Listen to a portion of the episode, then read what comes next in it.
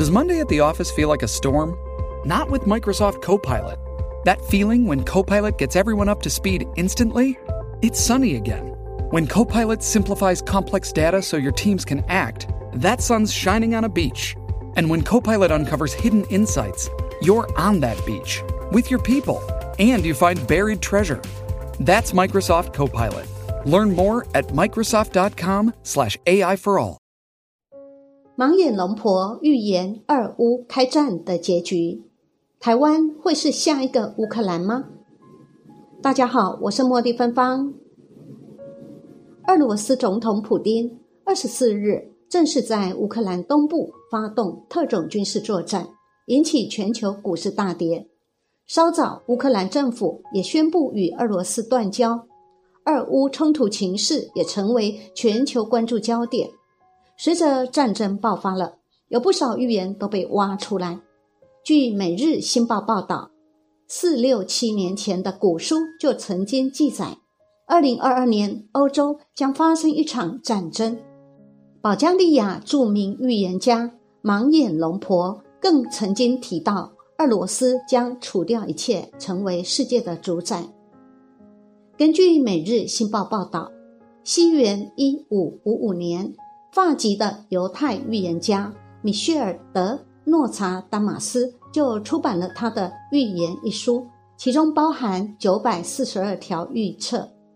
虽然很难用诺查丹马斯《预言》一书来预知明确的日期，但书中提到，欧洲很可能会在二零二二年出现一场战争，而战争的主因会是东方对于法国的威胁，并可能会在这一年的春天引爆。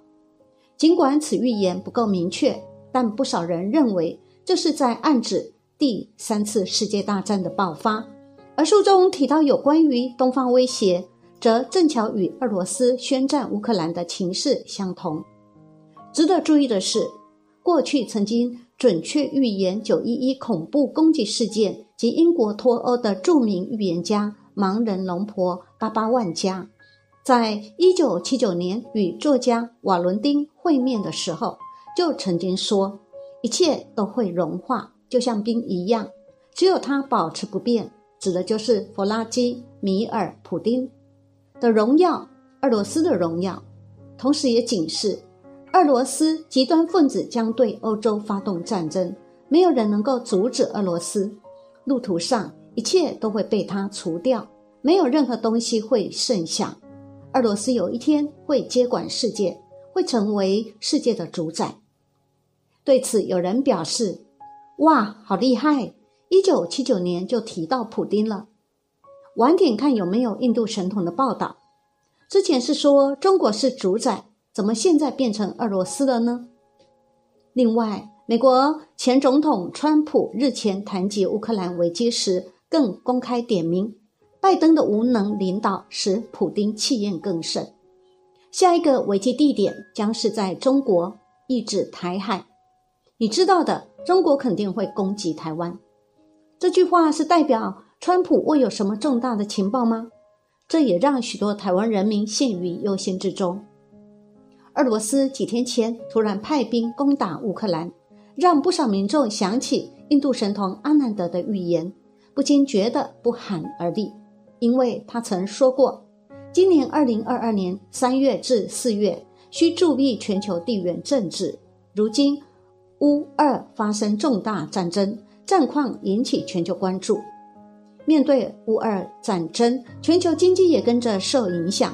英国首相强生也示警，如果西方国家无法兑现支持乌克兰独立的承诺，将会为世界带来灾害。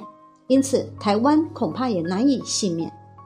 目前，乌克兰面临的状况真的非常非常不妙，因为普京已经公开警告西方各国，谁敢插手就打谁。而俄罗斯综合军力目前为世界前三名，这谁敢插手呢？除了美国以外，大家当然闪得远远的。而美国和北约这次也不派兵。显然，乌克兰已经成为一支孤军。为何普京敢开战？六点分析：三个月后，全球面临苦果。俄罗斯开始全面进攻乌克兰，许多城市遭到攻击。有人分析俄罗斯为什么敢开战的原因，当然，这并不代表俄罗斯攻打乌克兰的全部考量因素，只是其中一二而已。这个原因一二包括俄罗斯的燃料动力总储备量高居世界第二，乌克兰放弃核武发展，乌克兰是世界上第六大的铁矿生产国等等。看来油价跟天然气大战。应该不远了。为何普丁敢开战？六点解析：第一，俄罗斯的燃料动力总储备量高居世界第二，石油产量占百分之十二，天然气百分之二十五，煤炭百分之十六。尤其核能发展快速，水电资源丰富。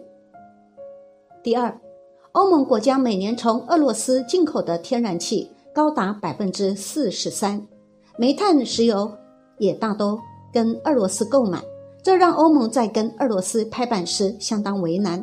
毕竟，战争虽然会死人，但没有能源会死更多人。第三，乌克兰是世界上三大黑土区之一，农业资产丰富，有前苏联的面包篮之称，加上众多矿产资源，完整的工业体系。更是世界上第六大的铁矿生产国，这对俄罗斯来讲香不香啊？既然你常弄我，干脆我就将你拿下来。第四，俄罗斯拿下乌克兰后，可以更有效率的牵制西方国家。就算没有拿下乌克兰，也势必造成通膨，石油、天然气、燃煤成本会大幅上涨，而俄罗斯最后一样赚得回来，还能分裂西方联盟。第五，乌克兰曾经是核武第三大国。前苏联垮台后，大量的核武留在乌克兰，但是在美国、英国、俄罗斯的劝导下，乌克兰放弃核武发展，并且逐渐将国内核武销毁。来说说台湾吧，虽然台湾离俄罗斯很远，但台湾每年也从俄罗斯买了不少能源，其中天然气占百分之十，燃煤占百分之二十。所以，蔡英文总统说要加入俄罗斯的制裁圈，应该就是用能源制裁。如果不是用能源制裁，那都不叫制裁。但油价跟天然气大涨，应该不远了。想象一下，三个月后，加油每公升可能贵三至五元，开车族跟运输货运业压力会很大。然后成本转嫁给消费者，大通膨时代将来临。万物齐涨，活着更难。最后总结：乌克兰因为亲临了核武，所以俄罗斯才敢开打；北韩因为还拥有核武，所以谁都不敢惹他。你别看俄罗斯嘴巴上说乌克兰是他们重要的斯拉夫兄弟，国家跟国家之间，该骗你就骗你，该打你就打你。自古以来，人类所有的冲突就是为了抢水、抢粮、抢资源。印度神童阿南德提醒大家，可以透过做好、不伤害大自然、避免杀生、杜绝迷思、别不相信业力与尽可能避免争执与冲突等等五件事情来保护自己。只要好好坚持下去，美好的曙光终会来临。没有一场战争是慈悲的。愿各国领导者能以天下苍生为己任。